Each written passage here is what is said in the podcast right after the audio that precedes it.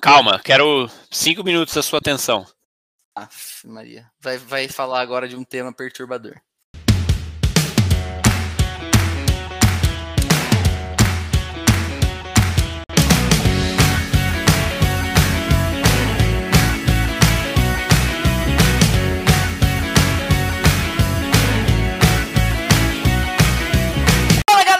Galera, tá começando mais um Sabe o que eu acho? O podcast que não espera o galo cantar pra te informar. Boa noite, Murilo.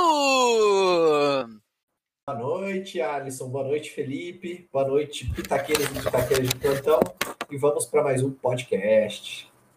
Boa noite, Felipe Bira. Boa noite, galera! Tudo bem com vocês aí? Mais um Sabe o que eu acho? Começando, isso aí. É isso aí. Mais do que informar, o Sabe o que eu acho é o seu momento semanal para refletir sobre os pontos que podem falar sobre o passado, sobre o presente e sobre o futuro. E fala a verdade, não é sempre que a gente consegue parar para fazer esse tipo de reflexão. Bom, galera, pensando nisso, nós criamos o Sabe o que eu acho? Livros! O nosso pitaco sobre obras que a gente acha interessante para compartilhar com você, nosso ouvinte ou ouvinta. Mas antes disso, vocês já estão acostumados, vocês já sabem, vamos aos agradecimentos!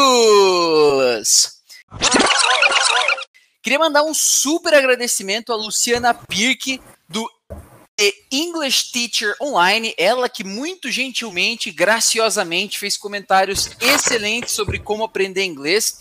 Ela também comentou que o Instagram e a, e a, e a marca dela tá sofrendo mudanças, então depois vocês podem procurar direto pelo Luciana Pirk, P-I-R-K, para que vocês sigam e se, se interessarem pelo método dela, que me pareceu muito legal é, conversarem sobre como aprender inglês online com ela. É, tivemos vários comentários sobre o nosso último episódio.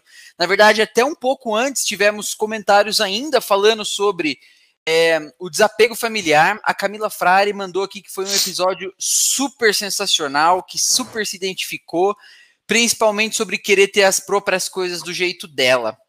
Então, um grande abraço e um beijo para Camila Frari. Também queria mandar um abraço para a sogra do Bira, a Maria Cristina Vardaro, ela que ficou curiosíssima sobre o tema desapego familiar.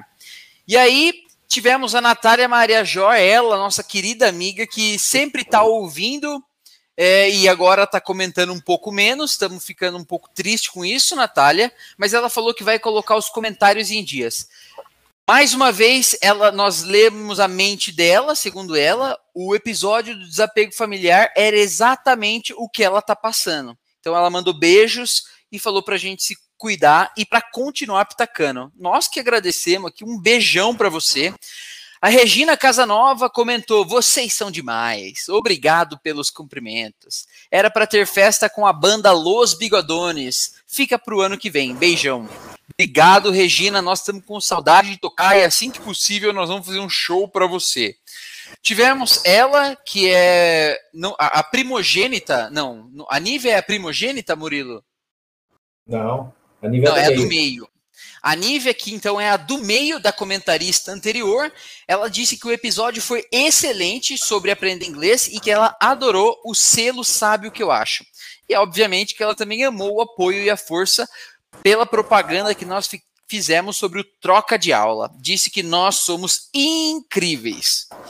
Ainda continuando nos comentários sobre o último episódio de inglês, tivemos ele, Jorge KMD, nosso amigão. Que modinha! O que modinha que mora lá em outros mares. London. Provavelmente deve estar sendo vacinado em breve, felizmente. Oxford, ele mandou hein? aqui. Exatamente. Já fez uma pergunta é, para os professores dele sobre fluência.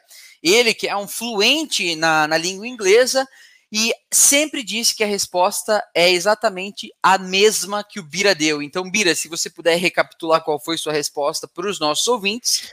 A resposta foi que fluência vem de fluxo. Quer dizer que você consegue conversar com fluxo, falar de modo que as palavras saiam em um fluxo ininterrupto. Então, aí que tá a fluência. Mesmo que você fale tudo errado, igual nós fala aqui mesmo, então, o que importa é que nós é fluente.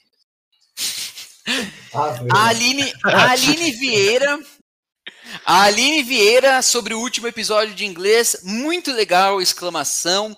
Tivemos o Giovanni Almeida, ele que já foi especialista aqui no Sabe o que eu acho, já morou no Canadá, já escreveu dois livros, ou três, não, não me lembro exatamente, mas é um escritor da cidade de Itatiba, renomado.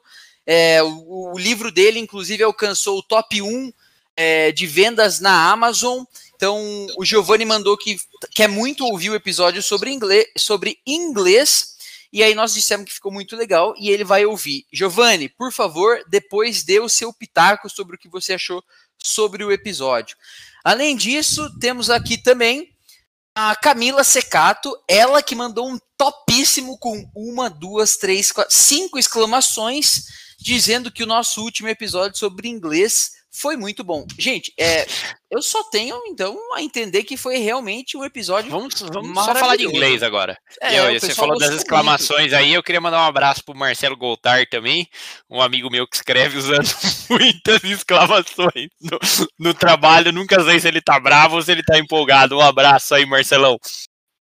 E complementamos, complementando, temos aqui também um abraço para o André Biancardi, que é o amigo do Zordon e dos Rodolfos Cover. Ele que tem uma lista mãe dos melhores nomes já encontrados na face da Terra. Fica aqui então um Zordon abraço é também para o meu chefinho, Boa. o André Biancardi. Boa. O que, que é? Zordon, é isso mesmo? Zordon, é. é. Amigo do Zordon. Bom, sem mais delongas, feitos os devidos agradecimentos. Peraí, vocês querem fazer algum agradecimento? Querem fazer algum comentário? Eu queria só mandar um parabéns para minha irmã Nádia, a mais velha, que vai fazer aniversário nessa semana, dia 26. E se preparem, porque agora, daqui para frente, vai ter umas três semanas aí de aniversário na minha família. Então, todo episódio vai ter gente fazendo aniversário. Já vou avisando. Deus. Só tem. É tudo. É, ariano e Taurino, não sei. Quem é de abril, que Ju Penteado, nossa especialista dos signos, depois nos ajuda. E você, ouvinte que não ouviu ainda, saiba quem tem um episódio dos signos aí para te ajudar a ler o seu mapa astral. Exatamente. Bem recapitulado, meus amigos. Bom, sem mais delongas, bora pitacar! Bom, como eu comentei lá no começo do episódio, uh, nós estamos empacotando o tema de hoje de uma forma um pouco diferente. Nós sempre comentamos aqui, né, galera, no Sabe o que eu acho, sobre uma, um cara que tem sido, vamos dizer, um influenciador para nós três. E três por dois a gente solta aqui no bingo do Sabe o que eu acho o nome do Ivan. Ele, que é o Ivan Harari, nosso íntimo, mas que na verdade chama Yuval Noah Harari. Belo nome, hein? É um, é um, escritor, né? Ele é um escritor. É, na verdade, ele é professor de história, então deve contar umas histórias por aí. Formado com doutorado e PhD lá em Oxford, e ele é atualmente professor, deixa eu ver de que, de que faculdade. É, é uma fac, que faculdade que é? Na ah, dúvida, é Harvard. Universidade Hebraica de Jerusalém. Olha aí. Inclusive, eu vou estar tá agora mostrando a capa do livro. Espero que meu amigo Bira do vídeo capture isso e poste só isso aqui lá no lá no Sabe o que eu acho, no Instagram do Sabe o que eu acho, como um vídeo, por favor, com 15 segundos. Está aqui feito meu comentário. Mostra de novo. A... Deixa eu mostrar de novo aqui. Não sei se vai estar tá focando. Boa, claro que foca aqui, é... foco total. E aí a gente está então propondo esse novo formato que não é definitivo. Vocês vão ver quando a gente quiser aqui esse formato de discussão de livro. E claro que nós vamos fazer o que a gente mais gosta, que é pitacar sobre livros. Uh! E a gente aceita pitaco sobre o formato também, né? Opa, é verdade. Estamos sempre numa construção e isso aqui está sendo construído com vocês. Então, por favor, pitaquem sobre se vocês gostaram desse formato de entrega de conteúdo. Vocês, por favor, nos avisem aí. Beleza? Bom, Agora, feito, falado isso, acho que a gente pode mostrar um pouco para vocês como é que vai ser a dinâmica desse episódio. Nós vamos falar primeiro por que, que o Sabe o que eu acho decidiu falar sobre um livro e por que que esse livro. Então, Bira, eu queria que você fizesse as honras aqui e falasse para a galera por que que a gente decidiu falar sobre um livro e por que esse livro. Bom, eu acho que a gente decidiu falar de um livro porque os meus amigos são leitores muito ávidos, gostam muito de, de livros. Na verdade, eles queriam copiar uns outros podcasts aí que fazem resumo de livro. A, pri, a princípio, eu discordei, como, como bom craque discordador aqui do podcast, discordei da opinião alheia para dar o meu pitaco. Mas para esse livro aqui, a gente considerou que fazia sentido porque o, o, livro do nosso Ivan Harari, vou simplificar, chamar ele de Ivan Harari, tá?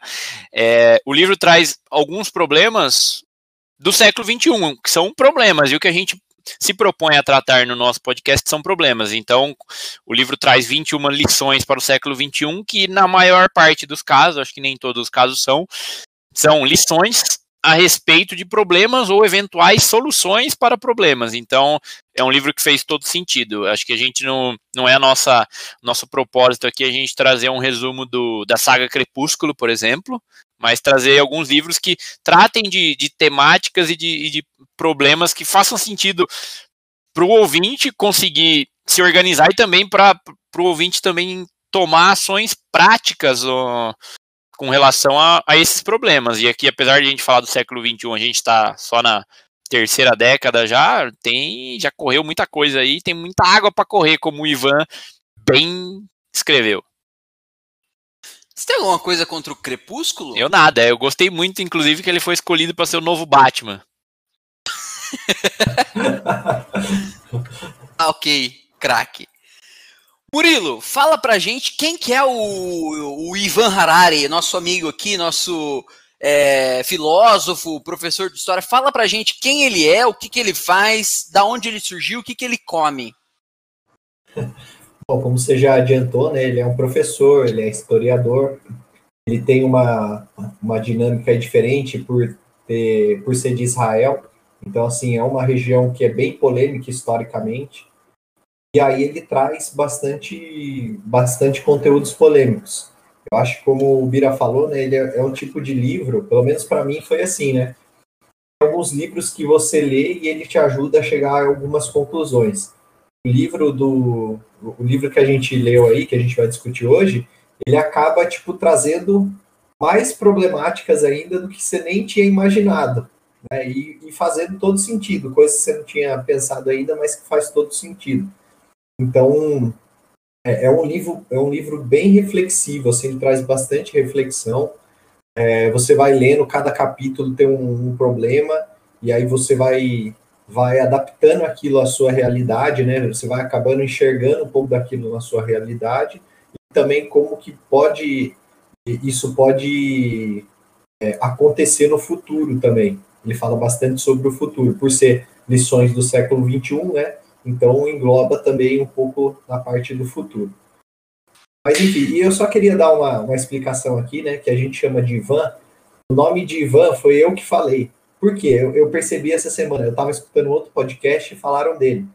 Eu geralmente escuto podcast na velocidade 1,5, 2x. E quando você escuta nessa velocidade, a, a impressão é que fala Ivan. É, tipo, você fala Yuval na velocidade rápida, Ivan, Ivan, tipo, aí por isso que eu achava que era Ivan. E então, o Val é quase o Dorival. Aí a explicação do porquê que ele é o Ivan. Nem eu esperava por essa explicação, não sabia que era por isso, eu só também chamava ele de Ivan, porque tava legal chamando ele de Ivan. Pô, você falou de uma coisa aí que eu, que eu notei também, cara. Eu acho que o livro ele não deveria chamar 21 lições para o século 21, não. Ele deveria chamar 20, é, 21 perguntas para o século 21, porque a porra do Ivan não responde nada. Ele só pergunta e deixa você mais confuso. Então, já começo pitacando por aqui que eu acho que o nome não deveria ser 21 lições, deveria, deveria ser 21 perguntas para o século 21. Mas eu vou segurar ainda para não entrar no tema, eu estou ansioso aqui para falar sobre isso, sobre o tema. Eu quero dar antes para vocês, ouvintes, é, um pouco de perspectiva de como é que o livro está quebrado, né? Como é que ele está segmentado. Para isso, eu vou pedir para o Bira, um cara lógico, é, que, que faz resumo de livro e faz fichamento de todos os livros que ele deu, que ele lê, inclusive Mirella. É, queria só avisar você que ele, você emprestou um livro para ele, ele fez um fichamento do livro que você emprestou, do primeiro livro que você emprestou para ele. Não que isso diga alguma coisa sobre quão louco ele pode ser, mas fica aí o pitaco para você, Mira. É. Agora, ô Birinha, fala pra gente, como é que o livro está estruturado? Bom, o, o, livro é dividido em, em, cinco grandes partes. Ele faz uma. Sabe por que ele divide em cinco grandes partes? Ele faz uma correlação com o, com o Pentateuco, que são os primeiros cinco livros da Bíblia. Sabia? Não, tem nada a ver, é mentira. Foi só para. Mas seria uma mentira bem contada que todo mundo acreditaria se eu, é, se eu é, mantivesse. Esse é, inclusive, esse é um, um, dos, um dos capítulos, né? A pós-verdade, né? Exatamente. Ele fala das fake news. E... Se Messi não tivesse dado a risadinha, eu ia acreditar.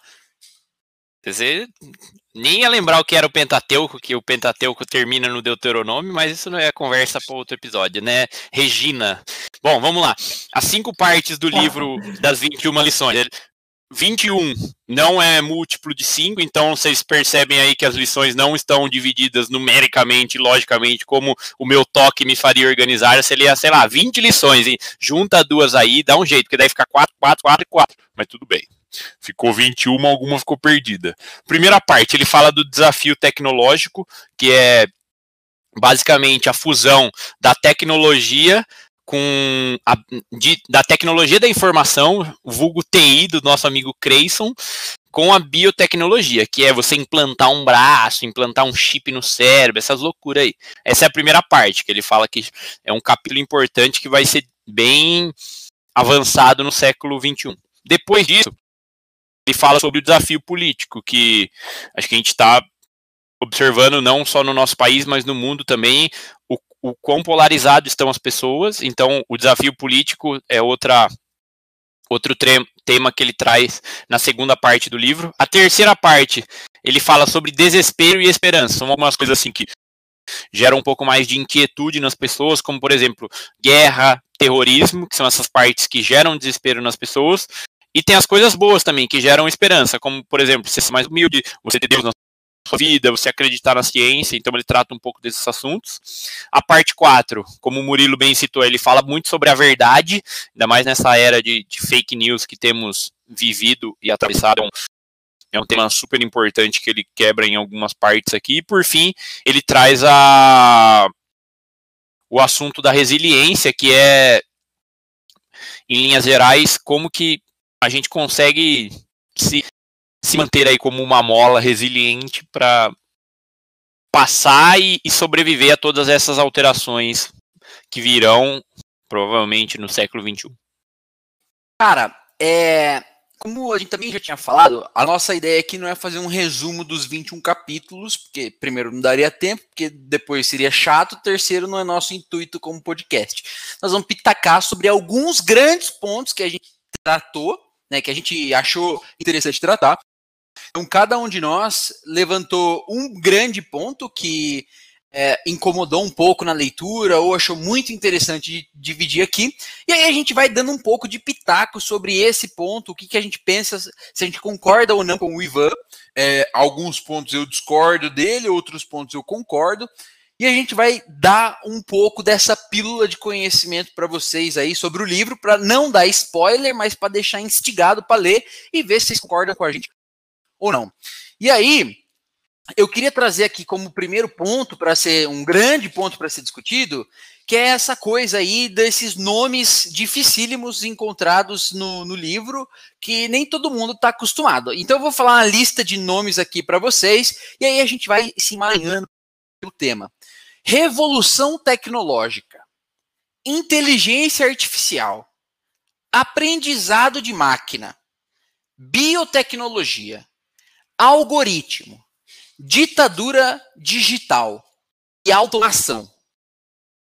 Essas palavras aí não é do cotidiano de todo mundo e o Ivan já joga isso logo no, na primeira parte do livro, que é essa parte que fala muito sobre o desafio tecnológico. Murilo, você tinha proposto aqui para a gente falar, como um grande tema, é, sobre robôs. E aí a gente estava falando aqui como que os robôs é, podem roubar o emprego dos humanos. E aí o que eu queria saber é, o que, que você acha sobre isso? Fala para gente. Bom, Catupa, eu falei, eu acho interessante esse tema, porque se a gente for pensar historicamente, né, desde o do início do capitalismo, ele sempre se moveu por é, revoluções estavam ligados a, principalmente à, à melhoria da produtividade. Então a gente teve revolução industrial, depois a gente teve é, a revolução tecnológica. Então tudo isso acaba aumentando a produtividade e aí é, vou dar o um exemplo aqui da revolução tecno, da revolução industrial, né? O que as pessoas faziam na mão passou a, fazer, a ser feito com uma máquina e num número muito maior, né? E uma, uma escala muito maior. Então, quando você pensa isso e nos dias de hoje, é, faz sentido essa, esse pensamento que ele traz no livro de que no futuro os robôs vão roubar os nossos empregos.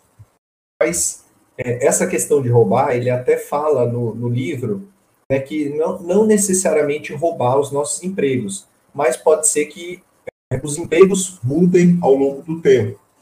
Então, por exemplo, se a gente pensar antigamente, tinha lá o tecelão, tinha o, o ferreiro que fazia espada. Hoje em dia você não tem mais essas funções. E aí, com o advento da tecnologia e os robôs é, cada, cada vez mais é, avançados, existe uma chance grande de vários dos empregos que hoje são feitos por humanos serem substituídos por robôs. E aí, não necessariamente as pessoas é, ficariam, né, pode, ele fala no livro, né, pode ser criada uma massa de, de pessoas desempregadas, mas também nesse meio tempo podem surgir novos empregos. Mas eu achei isso interessante. Eu não sei se vocês conhecem também, é, tem aquela empresa, não sei se é americana ou de onde quer que chama Boston Dynamics, que faz aqueles robôs. Inclusive tem um episódio, para quem gosta de Netflix, do Black Mirror, em que um robozinho daquele, como se fosse um cachorrinho, assim, um cachorro robô, ele tá correndo atrás de uma pessoa. Então, como se esses robôs estivessem aniquilando a humanidade. E aí, meu, você pega os vídeos da Boston Dynamics, dos robôs que tem lá, tipo assim, os, os robôs fazem de tudo. Ele abre a porta, ele você dá um, ele tá carregando uma caixa, você dá uma bica na, na coluna dele, ele consegue se equilibrar, ele cai, levanta, ele faz tudo sozinho. Então, eu acho, eu acredito, por isso que eu, eu acho que esse tema é interessante. Porque, primeiro, eu acho que realmente vão ter muitos, muitas posições de emprego que vão ser substituídas por robôs. Segundo, a gente vai ter que dar uma solução para isso, né? Então, para essa massa de desempregados que vão ser criados. E terceiro, é, isso me faz levar em consideração que pessoas que serão ricas no futuro serão aquelas que terão a propriedade de um robô. Então, se eu tiver um robô para produzir para mim ou para trabalhar no meu lugar, eu tenho meu sustento garantido. Então, isso me faz aqui refletir que talvez eu, eu deveria já estar tá procurando a Boston Dynamics e encomendando meu robozinho para fazer o, o, trabalho no futuro. Puta, é verdade, né? É, essa questão que você está falando aí fala, conversa muito sobre é, a irrelevância da raça humana, né?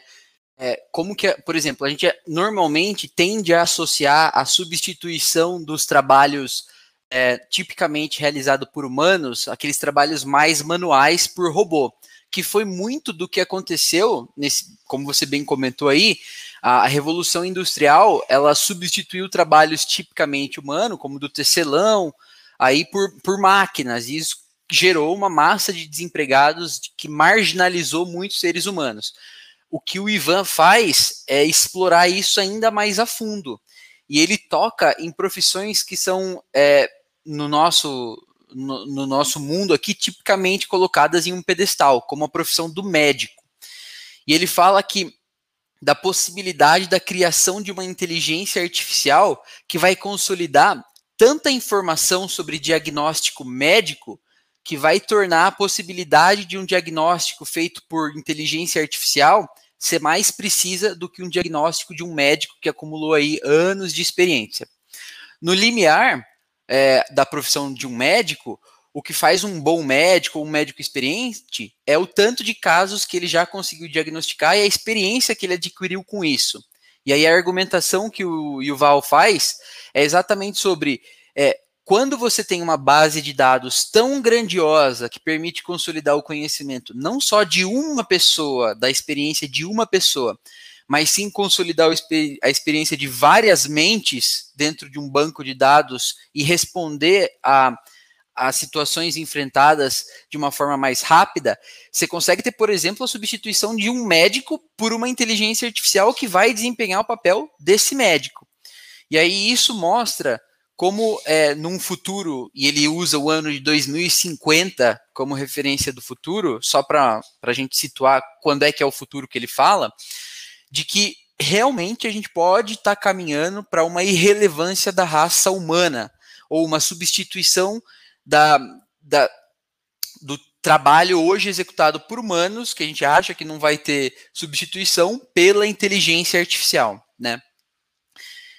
E no geral, ele fala que ninguém sabe como vai ser o futuro e que ele está longe de ser como a gente vê nos filmes. Por isso eu queria perguntar para você, Felipe, se você concorda que o que a gente vê, por exemplo, em séries como Black Mirror, Mirror, é, tá longe de acontecer, ou se você enxerga isso que é retratado, por exemplo, no Black Mirror, que é uma série do Netflix, para quem não conhece, como algo que realmente pode acontecer num futuro não tão distante, ainda na nossa geração. É, eu acho que sim, eu acho que a, a substituição do, do. Eu acho que tem um, um, ponto que ele traz muito forte no livro, é a diferenciação. É a gente, necessário a gente diferenciar os humanos dos empregos. A gente precisa proteger os humanos, as pessoas. Mas os empregos não necessariamente você precisa proteger. É, e, eu acho que sim, o, eu acho que a, até a minha experiência pessoal traz um pouco disso. Na outra empresa que eu trabalhava, sem Krupp, a Krupp, a gente tinha muitas linhas de produção manuais, só que as linhas robotizadas eram muito mais eficazes, com menos trabalhadores, com custo menor, e a tendência lá na empresa em 2018, 17, 15, 14, era automatizar cada vez mais as linhas. Então eu falei, opa, vou sair daqui também porque o robozão tá chegando.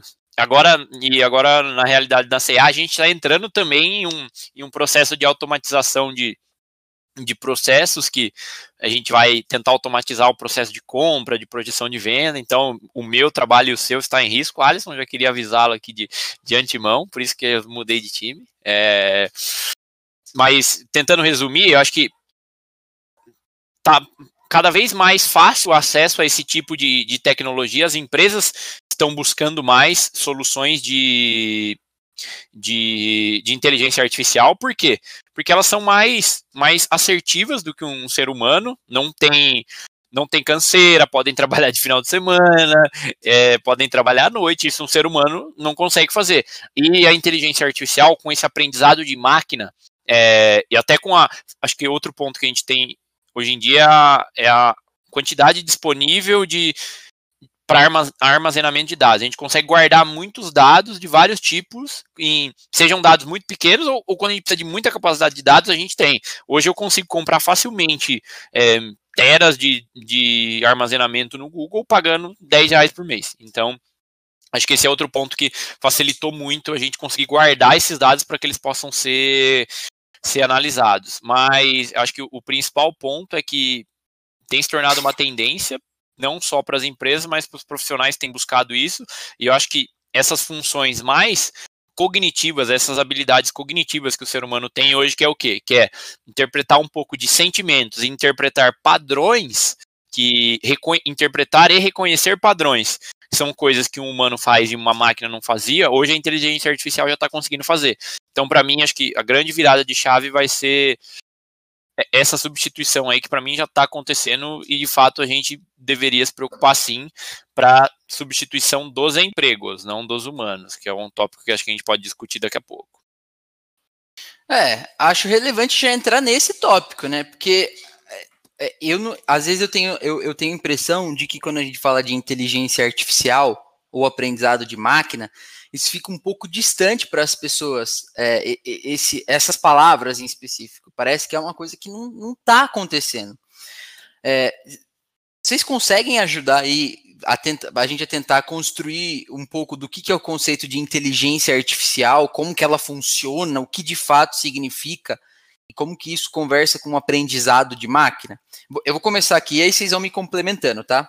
É, uma das coisas que a gente tem visto lá no nosso trabalho, eu e o Felipe, é que, em geral, a gente precisa chegar num determinado preço para falar assim: ah, é, esse produto, essa camiseta, custa tanto. Quando você tem acesso é, imediato é, a quanto é que aquele preço está girando no mercado, você consegue dizer assim: o que acontece se eu aumentar um real esse, esse preço? É, o consumo desse produto vai continuar como é? Vai cair muito ou não vai ser afetado? Em economia, depois o Murilo me corrige, em econometria, isso é o conceito de elasticidade.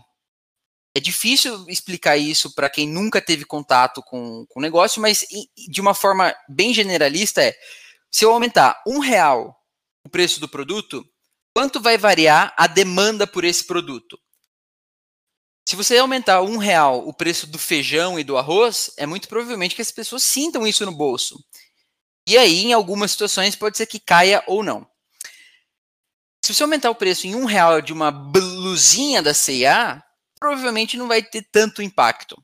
Só que isso tem um impacto na lucratividade da empresa em grande escala. Então, o que, o que, o que eu quero dizer com isso é, quando você tem um computador que consegue capturar e armazenar todas essas informações que eu acabei de falar por um período de tempo, você consegue analisar quanto que aquele produto tem potencial de gerar mais dinheiro do que ele já gera. Isso é uma aprendizagem de máquina. E aí você deixa a precificação desse produto acontecer de uma forma dinâmica, a depender de como é que o consumo dele está acontecendo. Então, vejam como esse conceito de aprendizado de máquina e, e inteligência artificial é algo que dá para ser bem aplicado no cotidiano de uma empresa e já está sendo aplicado no cotidiano de uma empresa. Então, é, complementa aí, Bira. Eu acho, eu acho que para complementar um pouco, tem a, a questão de. Você falou de um processo relativamente complexo até para um ser humano fazer, que você tem que.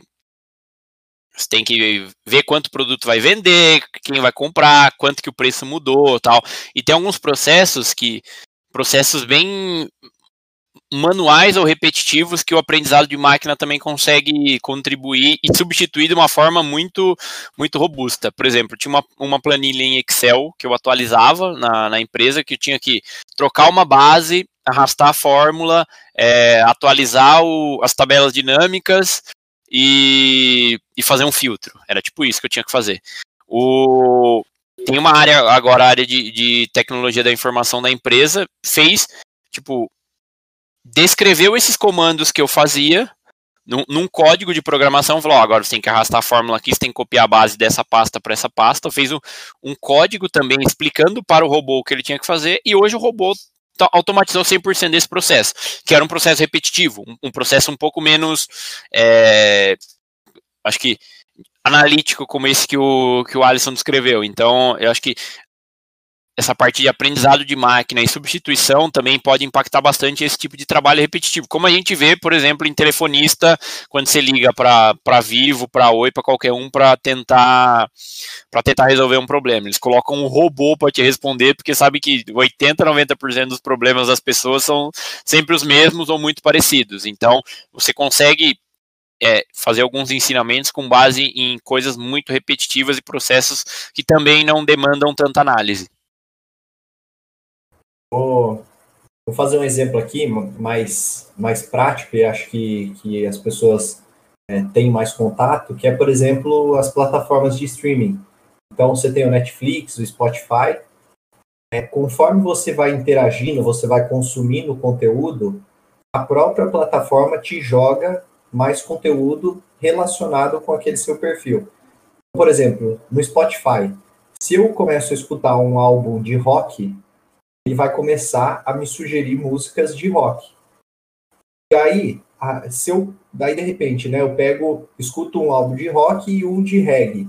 O que, que ele vai fazer? Ele vai pegar o perfil de todas as outras pessoas da plataforma que escutam rock e reggae e vai indicar para mim é, conteúdos parecidos com aquelas pessoas. Então, isso também que é o aprendizado de máquina, né? A próprio, o próprio algoritmo ali, ele identifica o que você está consumindo, ele faz uma busca pelos dados que ele já tem e ele te joga um novo conteúdo. E aí, conforme você vai consumindo ou não, ele vai reaprendendo. Então, esse é o aprendizado de máquina também. Ele vai, ele vai analisando a todo momento, né? A informação é dinâmica, o conteúdo é dinâmico, e a todo momento ele vai reprogramando refazendo o algoritmo para sempre entregar aquilo que dá mais resultado. Excelente esse exemplo aí, porque é, um, é palpável, é do dia a dia da galera, né? Todo mundo consegue se, se conectar com esse assunto. Uma coisa que o, o Yuval faz, e que é onde começa a deixar um pouco perturbador essa coisa da, da capacidade do aprendizado de máquina e da inteligência artificial, é quando ele joga para dentro dessa discussão a biotecnologia. Em teoria, e aí ele usa o exemplo que o Murilo acabou de dar, falando sobre é, os, as plataformas, por exemplo, como o Google, que usam o seu histórico de pesquisa para fazer recomendação de conteúdo. Quando, ele, quando o Yuval Harari coloca o contexto da biotecnologia e das reações bioquímicas do corpo representarem a única forma é, que, que é possível de identificar uma emoção na pessoa, é, ele deixa o negócio mais quente. Por que, que eu estou falando isso? Se você está só externalizando uma vontade através do seu histórico de busca, através da onde você clica na internet, a, a inteligência artificial ainda não consegue capturar o que você está sentindo ao clicar naquele conteúdo. O Ivan, ele fala assim, cara, vai chegar um momento em que a gente vai ter chips na gente que vão conseguir entender e decifrar os processos bioquímicos relacionados ao que a gente vê. Então, por exemplo, quando eu assisto um filme de romance, o que que aquele qual é o sentimento que aquilo desperta em mim? isso só pode ser dito pelos processos bioquímicos que acontecem dentro do meu corpo.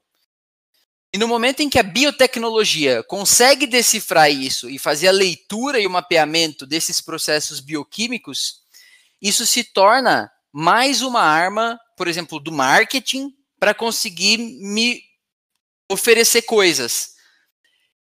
E aí a grande questão que ele lança é, é uma pergunta, né? Como eu tinha falado que ele faz bastante, sobre o livre arbítrio. A partir do momento em que a gente passa a deixar que uma máquina ou um algoritmo faça a leitura do que a gente está sentindo através dos processos bioquímicos que acontecem no nosso corpo, para onde vai o nosso livre-arbítrio? A gente passa a deixar as recomendações serem feitas baseadas nos processos bioquímicos, para onde que a gente está indo? E aí eu preciso perguntar aqui para vocês, o que é ser livre? E o que é o livre-arbítrio? Então, para você, Felipe, o que é ser livre? O que é o livre-arbítrio? E porque eu já sei que você está rindo por essa pergunta, que é muito complexa, muito abrangente, talvez seja ruim de responder, eu vou te pedir para tentar relacionar isso com essa coisa da bioengenharia. Você acha que isso é realmente possível? Que, o, que uma máquina ou um algoritmo consiga decifrar o que a gente está sentindo? É, eu acho que é possível. Eu acho que tudo que é um, um, grande exemplo que a gente vê é quando uma pessoa tá, tá mentindo, tá fazendo alguma coisa, falam que a pupila da pessoa dilata, né? Tem uma ou até aqueles detectores de mentira são são os exemplos aí de como a, a, a nossa, o nosso corpo, a nossa máquina aqui está correlacionada com as sensações e os sentimentos que a gente tem. Esse é meu primeiro ponto. Eu acho que existe, é possível medir sim a, correlação, a gente vai ter que ser meio equipado para isso, ou ter tipo sensores implantados, aí, aí você vai entrar num, na discussão de que isso é coisa da besta, aí os nossos ouvintes vão pirar, mas isso não vem ao caso. Mas para mim sim é possível e a gente precisa ter essa coleta de dados. Aí é, eu acho que esse é um ponto relevante. Além disso, a questão do, do livre-arbítrio, sem entrar de fato no mérito do livre-arbítrio em si, eu enxergo mais esse tipo de tecnologia como um consultor para gente. Tipo assim, ah, o que, que faz mais sentido para você? você? Você comprar uma camiseta preta ou a camiseta azul? O que, que você gosta mais? O que, que você usou mais? Com base nas fotos que eu tirei de você aqui entrando na sua casa por três anos, eu vi que 80% das vezes você só usa camiseta branca e preta. Por que, que você vai comprar uma azul? É, eu acho que é, é, nessa linha, tipo, ter uma, um pitaco ali do, do robô, do algoritmo, para falar sobre o que, o que ele recomendaria para você. E acho que tem um ponto positivo aí, indo até um pouco contra com esse seu temor do, no, a respeito das decisões, a gente perdeu o nosso livre-arbítrio, é que o, o Ivan traz também no, no livro que o ser humano é muito ruim para tomar decisões importantes. É, seja ela, tipo, uma decisão de se ele vai namorar com alguém, se ele vai casar, se ele vai comprar um, um apartamento, se ele vai comprar um carro. É, esse tipo de decisão a gente costuma não decidir muito bem. Eu acho que é, é meio que consenso né, entre nós aqui. Não tenho clareza de como a gente decide isso, mas a humanidade como um todo talvez tenha essa, esse tipo de percepção. Eu acho que esse tipo de informação pode ser bem acessível para a gente conseguir, conseguir decidir melhor coisas importantes na nossa vida como por exemplo, ah, sobre emprego, sobre estudo, eu acho que esse é um ponto super positivo. Mas, relacionando ao, ao livre-arbítrio, eu acho que a gente vai ter o poder de escolha, só que a gente não necessariamente vai ter o livre-arbítrio, porque. E, e, aí eu acho que eu, eu concordo um pouco com, com. Concordo em partes com o Ivan, porque o livre-arbítrio não é só eu poder escolher 100% de fato que eu vou fazer. É, as pessoas pensam assim, ah, livre-arbítrio é o que eu vou conseguir de fato pensar. Só que a gente não consegue controlar os nossos pensamentos. O tempo que você ficou parado aqui falando e eu fiquei olhando para você para já imaginar o que eu ia responder, N coisa passou na minha cabeça, sabe? E eu não controlei isso. Então, isso é um livre-arbítrio? Fica aí o questionamento. Ô, Catupa, eu queria ver por outro ponto de vista, assim, o que eu achei interessante nessa parte da biotecnologia é, vamos imaginar que hoje em dia o principal fator de que as pessoas morrem é principalmente pelo corpo. Então, é lógico, você tem algumas doenças mentais, mas se for analisar proporcionalmente, é muito mais por, pelo corpo. Então, dá uma parada cardíaca, a pessoa tem um câncer, algum órgão para de funcionar. Então, a maioria das mortes acontece com isso. Se a gente criar uma condição de que você possa transferir o seu cérebro para um corpo tecnológico, né, para um robô, um, um, recipiente desse tipo que é indestrutível ou que não, não tenha tantos esses problemas biológicos, mas mantendo a sua essência, mantendo o seu cérebro funcionando, você vai acabar tendo uma, você vai acabar formando o que ele chama no livro de um super-humano, né? E aí a grande questão que eu acho interessante é a desigualdade que, vão, que vai ter entre esses, essas pessoas que têm a condição de acesso a essa biotecnologia e as pessoas que não têm. Então, geralmente, né, as pessoas elas vão começar a ter acesso a esse tipo de biotecnologia, vão começar a sobreviver, sobreviver mais, ter mais saúde, e, e consequentemente, por sobreviver mais, por ter mais saúde, elas vão é, continuar essa desigualdade. Né? Ela, você não vai ter uma mobilidade social. Porque as pessoas que não têm condição, elas vão acabar morrendo de qualquer jeito. E essas pessoas que têm acesso à biotecnologia, que vão é, perpetuar aí no, no poder. Eu acho que é, essa é uma reflexão interessante que ele traz. Concordo, craques, concordo. Muito bom. Uma das, das questões que me deixa intrigado um pouco é sobre como as decisões que vão ser feitas daqui para frente o que, que elas. É, quem vai estar tá no centro dessas decisões e quem vai poder pitacar sobre elas, se não nós, pitaqueiros de plantão. E aí eu vou jogar um dilema ético aqui para os nossos ouvintes, para eles pensarem sobre isso. E esse é um dos dilemas que o, o Ivan apresenta também no, no livro. É bastante conhecido esse dilema, que é o do carro elétrico, e ele foi idealizado pela Filipa Futi, no qual os participantes eles eram apresentados para uma pergunta mais ou menos assim. Um trem ele está fora de controle e prestes a atropelar cinco pessoas. No entanto, é possível apertar um botão que desviará o trem para outro trilho em um percurso diferente. Mas ali, nesse caminho opcional, se, enco se encontra outra pessoa que será atropelada. Você apertaria o botão?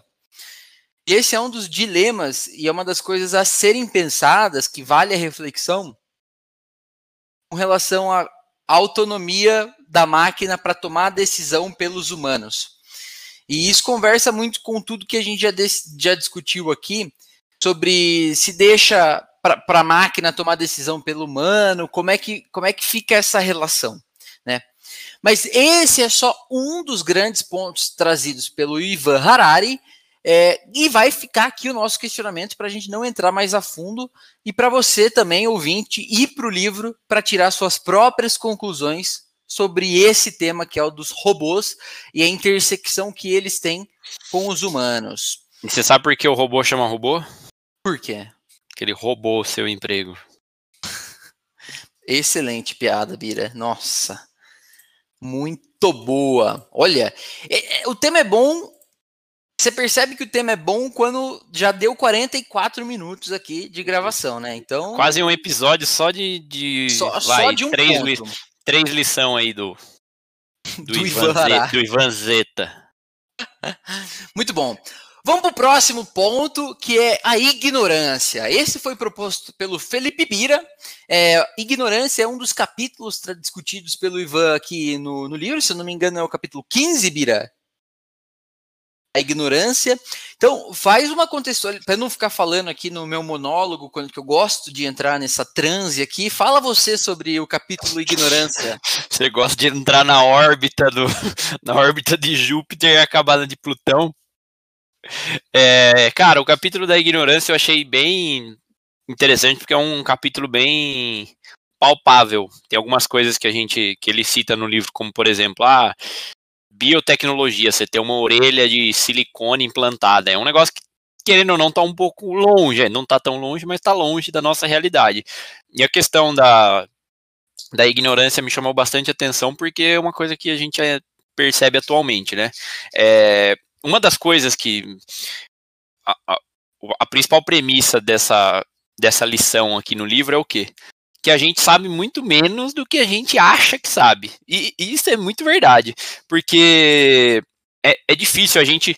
No, no, no, nos dias atuais, a gente fica no, na nossa, no nosso mundo ali de, de ignorância, a gente dificilmente consegue furar a bolha, e acho que até o, o exemplo do Spotify aí que o Murilo citou pra gente, é um exemplo do que a gente vê em redes sociais. Se você olhar no, no seu Facebook, no seu Instagram, você vai ver pessoas muito parecidas com você, conteúdos que você gosta, coisas que se que fazem todo sentido para você. E, e, tipo tem n outras coisas no mundo que a gente não tem é, não tem nem ideia do que está acontecendo. E às vezes a gente quer dar um, um pitaco por exemplo ah, sobre o bombardeio no que a Rússia fez na Síria, por exemplo. Cara, é, tem muito, boa parte das pessoas que querem palpitar isso não sabem onde fica a Síria no mapa e não entende dos problemas que a que a Síria tem, do porquê que ela tem uma uma uma, uma guerra, uma briga entre entre facções lá, entre, entre povos, como que ela foi dividida. Então, é, acho que a gente no, nos tempos atuais a gente tem vivido no, numa ilusão de, de, ignorância. A gente acha que a gente conhece muito, sabe de tudo, pelo tanto de informação que a gente recebe, só que ainda assim tem muita coisa que a gente não tem a menor propriedade para palpitar e pitacar. Tanto é que acho que até um exercício que a gente faz aqui no podcast é tem alguns temas que a gente vai pesquisar sobre, vai dar uma lida para pitacar e a gente descobre coisas que são muito diferentes do que a do que a gente imaginava.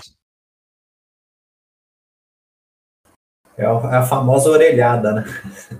A pessoa escuta uma coisa daqui, escuta dali e reproduz o que ela acha que, que entendeu daquilo. Né? E tem outro ponto que eu acho que é, é relevante para a gente discutir, que hoje, como, como sociedade, a gente. Uma das vantagens do, do Homo sapiens que ele traz no livro é que a. Uma das grandes vantagens é que a gente consegue pensar juntos como espécie. Uma pessoa, ainda mais hoje num, num tempo globalizado, uma pessoa entende lá que o ovo pode aumentar o seu, seu colesterol, isso no Canadá é uma informação que é rapidamente disseminada para todo mundo. Ou uma pessoa fala que que sei lá, tem que ouvir música clássica para estudar. Todo mundo uh, passa a seguir essas conclusões sem de fato ter praticado isso. Então você você assume algo que outra pessoa pesquisou como verdade, sendo que de fato você não tem conhecimento daquilo para falar se, se é verdade ou não, se ocorreu ou não. Boa, Bira. Cara, é, eu já vou lançar aqui o, o, tema que eu tinha pensado em falar, porque eu acho que conversa demais com, com esse tema da ignorância e eu vou fazer um paralelo. Um dos capítulos do livro é o capítulo 8, chama Religião. E esse foi um dos capítulos que me deixou mais balançado durante essa leitura, me fez questionar muita coisa. E o Ivan ele costura todos esses temas é, falando de que as narrativas que a gente aprende, que a gente usa, são todas criadas pelos próprios seres humanos.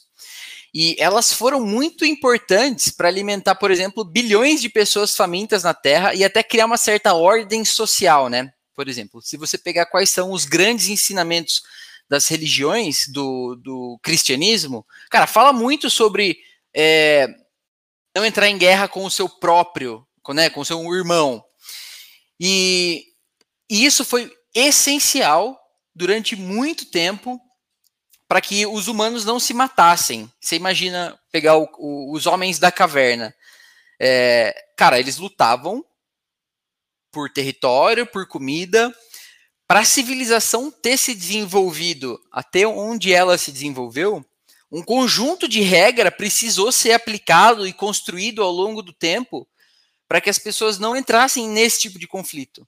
Então, quando você pega o legado de grandes religiões, você vê a importância que elas tiveram no delineamento e na definição de estudo, né?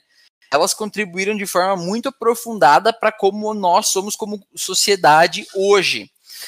Só que nesse episódio, nesse, nesse capítulo, o, o Ivan ele fala sobre três grandes problemas e lança uma pergunta é, que, é mais ou menos, será que as religiões e essas histórias que foram contadas para gente no passado, que foram de muita utilidade é, para construir essa ordem social que é necessária para o ser, ser humano, é, será que elas ainda são aplicáveis e será que elas nos ajudam a entender um pouco sobre o que vai acontecer no futuro? E aí ele lança a mão num próximo capítulo, que eu acho que é o 9, sobre o secularismo. Eu não sabia. É, 6? 14. Capítulo 14, que ele fala do secularismo. Eu não sabia o que era secularismo até ler o livro. Vocês sabiam? Cara, eu tinha uma impressão totalmente errada. Eu achava que era assim, vou, vou, contar, eu achava que era secularismo era um cara que eles falam muito do, dos judeus secularistas, né? Acho que até é. no, no, xadrez verbal eles comentam bastante disso. Eu achava que era um cara que tinha tipo a igreja ortodoxa, um cara mais tradicional, mas também da religião, mas é outra coisa completamente diferente, né? Vamos compartilhar aqui o que, que é o conceito do secularismo com a galera. Fala aí, Bira. O, o, secularismo é você ter uma visão de mundo mais positiva e ativa, definido por um código de valores coerentes, que você cultua valores bem genéricos, como liberdade, compaixão, igualdade, principalmente a verdade científica e também a responsabilidade. Ou seja, é você ser uma pessoa coerente embasada na ciência. Então, se o nosso presidente fosse secularista, a gente não estaria assim na pandemia, né, meus amigos? Mas enfim, isso é assunto para outro episódio. Mas excelente. Eu é, e é o que eu gosto muito do que o Ivan explica sobre o que é o secularismo e me fez também uma outra visão sobre, sobre isso é que a pessoa secular ela pode ser secular e adotar uma religião. E aí uma crítica que ele faz sobre a religião, e que me deixou também é, balançado, é assim, cara, a religião, uma religião, geralmente não aceita o cultuamento a outra perspectiva de verdade que não a sua própria verdade. E isso fala muito, nos traz muito a essa primeira pergunta que eu tinha lançado aqui quando eu falei sobre esse capítulo da religião, de será que a religião vai nos ajudar a olhar para os problemas do futuro ou não? Ou será que ela vai ser uma forma que a gente vai entrar em conflitos ainda maiores? É, alguma. que você quer falar, Bira? É, eu acho que até ia trazer esse ponto da, da religião aí, de, de a religião não permitir outros cultos. Ele traz que no, no, no capítulo 12, é, é, é até um, um, outra provocação aí que a gente pode deixar para os ouvintes. A boa parte das religiões, ou a maior parte das religiões, propõem que as pessoas sejam humildes, que as pessoas cuidem do próximo, olhem o próximo, é, não pensem só em si mesmo. Só que todas é, essas religiões pregam isso também são monoteístas. É, ou seja, só existe aquela religião, só aquela religião está certa. Você acaba não tendo uma humildade entre religiões. Então, acho que esse é um ponto relevante. E eu acho que o monoteísmo também foi um problema em alguns aspectos, porque a gente pode tomar como exemplo a própria religião cristã e a religião islâmica, que o monoteísmo levou a, a violência entre entre, entre, entre duas, né? pessoas, né? entre as duas, entre pessoas, não necessariamente nem entre as duas, até tipo pessoas que não são dessa religião levaram a, a, a violência. Então, não, não sei também se é o, o melhor modelo possível, esse modelo monoteísta adotado há muito tempo aí pelas religiões. Ô, craque. Ô, Catupa, eu acho que outro ponto que eu, que eu acho interessante desse capítulo aí é que ele fala, né, se você quiser aprofundar em qualquer assunto, é, você vai precisar de muito tempo, e principalmente do privilégio de poder desperdiçar esse tempo. Então, assim, quando a gente quer, quer descobrir a verdade de alguma coisa, ou você aprofunda e aí você corre o risco de perder muito tempo naquilo e para descobrir algo que talvez não seja é, tão relevante, né? É, ou então você fica à mercê de alguma informação que você acha um pouco mais confiável. Então, a cada um, se a gente pegar aí no, no último ano, a cada um dos temas polêmicos, se a gente fosse mesmo investigar a verdade, o tanto de tempo que a gente teria que pesquisar. Então, tipo assim, é, principalmente relacionado ao coronavírus. Foram surgindo vários medicamentos, é, várias informações sobre a vacina. Então, imagine, se a gente quer, quisesse realmente descobrir a verdade, a gente teria que ler cada um daquelas centenas de estudos que foram feitos, tanto aqueles aprovando quanto desaprovando, e aí a gente ainda correria o risco de, mesmo assim, ainda não, não chegar numa conclusão, não chegar, no, não chegar na, na verdade verdadeira, né? Boa, craque. Não, e, e, com isso a gente pode fazer um gancho também com a com a questão da pós-verdade, capítulo 17 aí que o que o que o Murilo tinha comentado até antes que tem algumas fake news que, de tanto serem contadas ou, ou serem propagadas mais rapidamente, que acaba durando para sempre. Igual a questão, um exemplo bom é a, a, cloroquina. Tem gente que acha que funciona até hoje, porque é mais fácil você contar a primeira história do que você voltar e desmentir. Ou falar que não é verdade. Para a maior parte das pessoas. Elas vão acreditar primeiro na, na primeira informação. Então, é, até pelo volume de informações que a gente tem hoje, é difícil fazer essa distinção do que do que de fato do que de fato é ou não é verdade, e também do que e, e de como isso deve ser passado, porque se não tomar cuidado, uma a fake news acaba virando a verdade. Para sintetizar esse pensamento que você falou, Bira, eu vou citar uma frase aqui que está na página 346 do meu livro, ele fala assim, é em, é em outro contexto, tá? Mas eu acho que serve muito para isso aí.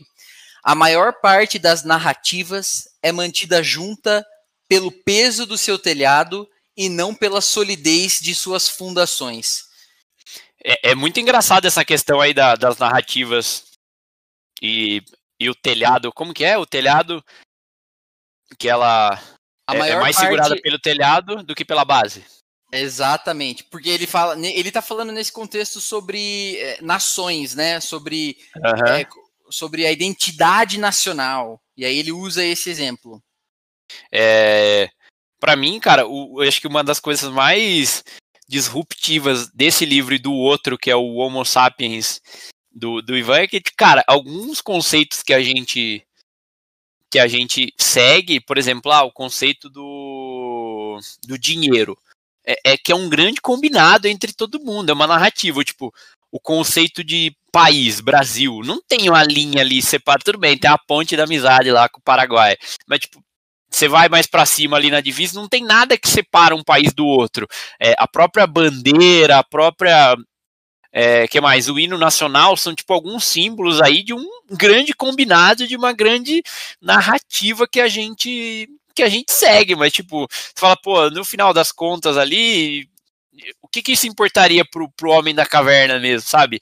Não, não é a necessidade básica, é meio que uma narrativa, uma história que a gente conta para tentar justificar algumas coisas, né? Essa, isso que é o que me deixa mais louco na leitura desse livro. É igual o dinheiro, né? O dinheiro nada mais é do que uma, um papel ali com um número. E você acredita que aquilo tem algum valor. Isso é, é, confiança narrativa. E, e, ele ainda, e ele ainda fala assim, para pôr a cereja do bolo, ele fala: toda narrativa, toda narrativa é incompleta. Para dar sentido à minha vida, uma narrativa precisa satisfazer apenas duas condições. Primeiro, tem de dar a mim algum papel a desempenhar. E segundo, uma boa narrativa, embora não precise se estender até o infinito, tem de se estender além dos meus próprios horizontes. Então ele fala exatamente sobre isso, que a narrativa tem que me prover uma identidade e dar sentido à vida. Mas toda narrativa, qualquer que seja ela que você adote, vai ser incompleta. Então, é como se fossem as estrelas de cinema, né? Os humanos eles só gostam dos roteiros que servem papéis importantes para ele mesmo. Então, é, essa é a parte muito legal que ele fala da, das narrativas e da inconsistência que todas as narrativas têm. Tudo, na verdade, é uma história, meu amigo. Escolhe a que faz melhor, faz bem para você e segue ela. Deixa que ela Exato. não faça mal para ninguém. Esse é meu pitaco. Ah, achei aqui um comentário. Cara, a gente às vezes fica brigando porque alguma coisa é bonita, alguma coisa é. O que, que é que ele fala aqui? Peraí, que eu tô achando. É, alguma coisa é bonita, sagrada ou sexy. Isso também é tudo combinado, cara. Tipo assim, vocês me acharem bonito, é porque a sociedade achou.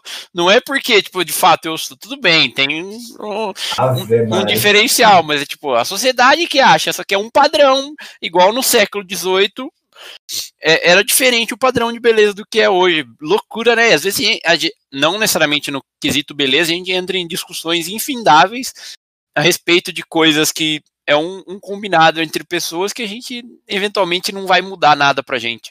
Loucura. Que loucura. Que loucura. E, a, e agora, para deixar o. Para a gente tentar fechar esse tema e, e, talvez seguir nosso caminho aqui no podcast, eu queria falar uma coisa que o, que o Ivan falou sobre ainda sobre as narrativas, que é muito difícil contestar as narrativas que são amplamente aceitas, né? Porque todo mundo é, quem, quem, faz isso é considerado uma ameaça, na verdade, à ordem social. Se você contesta uma narrativa que é muito aceita, você está indo contra a maré, você está indo contra a ordem social que é aceita e estável. E isso é muito importante hoje em dia, você tá conforme a música. Por que isso? Porque no passado, o ser humano fazia guerra com arco e flecha. Hoje, se alguém é, tenta destruir perturbar a ordem social, as armas são outras, são armas nucleares. E isso pode colocar uh, em, em xeque a vida do planeta como um todo. Isso pode extinguir a raça humana do planeta. Então, é, ter uma determinada estabilidade, argumenta o Ivan, é imprescindível. Só que para isso, em algumas circunstâncias, a gente precisa ir de acordo com a norma. É como se a gente quisesse contestar o capitalismo. Como é que a gente vai fazer isso com as principais potências mundiais sendo capitalistas? Foi um pouco do que aconteceu no passado, em, com as guerras. Então, essas são grandes questões que o Ivan Harari traz para a gente. É, acho que, meus comparsas, vocês querem falar mais alguma coisa aqui é, antes da gente ir se encaminhando para o final? É, esse tema é bastante complexo. É, daqui a eu, eu, vou falar umas coisas aqui já. É, para mim, o livro do Ivan deve ser lido. É, só que eu acho que é um livro que não te dá respostas. Pelo contrário, ele, como a gente já demonstrou aqui, ele só vai te fazer questionar. Só que é exatamente isso o intuito do livro, que você pare por um momento para refletir sobre alguns pontos que não são discutidos no dia a dia como por exemplo o futuro da nação, né, o futuro da humanidade. Isso não é discutido, você não senta na mesa e discute. É claro, se tiver no IFISH lá, você vai discutir fumando um baseado. Mas só também, nessas circunstâncias. Um abraço para os amigos inclusive, do IFISH. um abraço para os meus amigos do IFISH. Saudades, inclusive. Entendeu? É, então é isso, cara. É, acho que a gente pode encerrar esse bloco!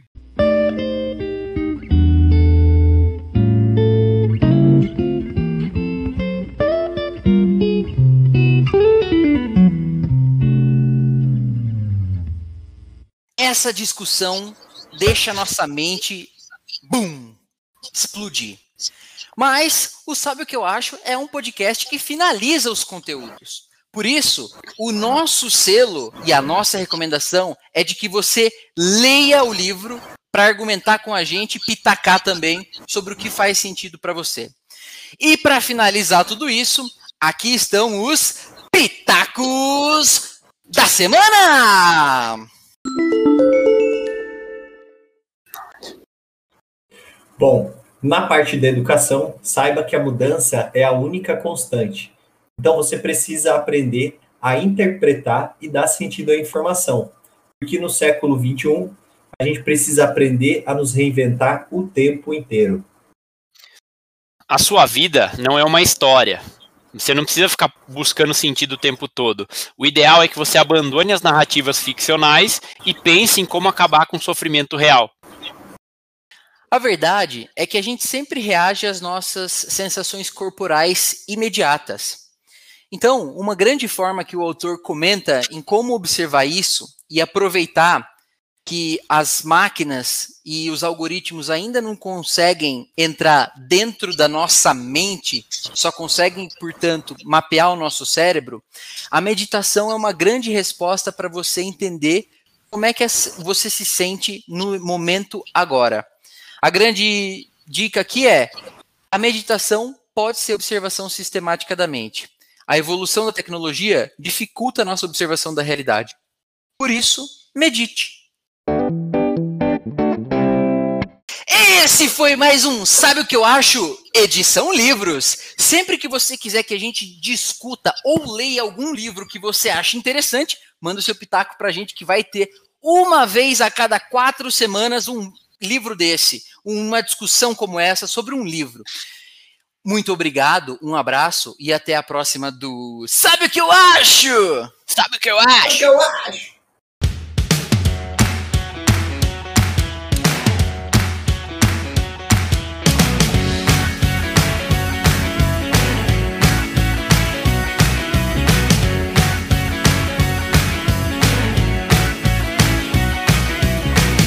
Pessoas perguntam: quando eu morrer, eu simplesmente desapareço por completo? Irei para o céu? Renascerei num novo corpo? Essas perguntas fundamentam-se na suposição de que existe um eu que perdura do nascimento até a morte. E a pergunta é: o que acontece com este eu na morte? Mas o que é que perdura do nascimento até a morte? O corpo muda a cada momento, o cérebro muda a cada momento. A mente muda a cada momento. Quanto mais de perto você se observa, mais óbvio fica que nada perdura, mesmo que de um, monta, de um momento para o momento seguinte. Então, o que dá unidade à vida? Se você não sabe qual é a resposta para isso, não compreende a vida e certamente não compreenderá a morte. Se e quando você alguma vez descobrir o que dá unidade à vida, a resposta à grande questão da morte também ficará aparente.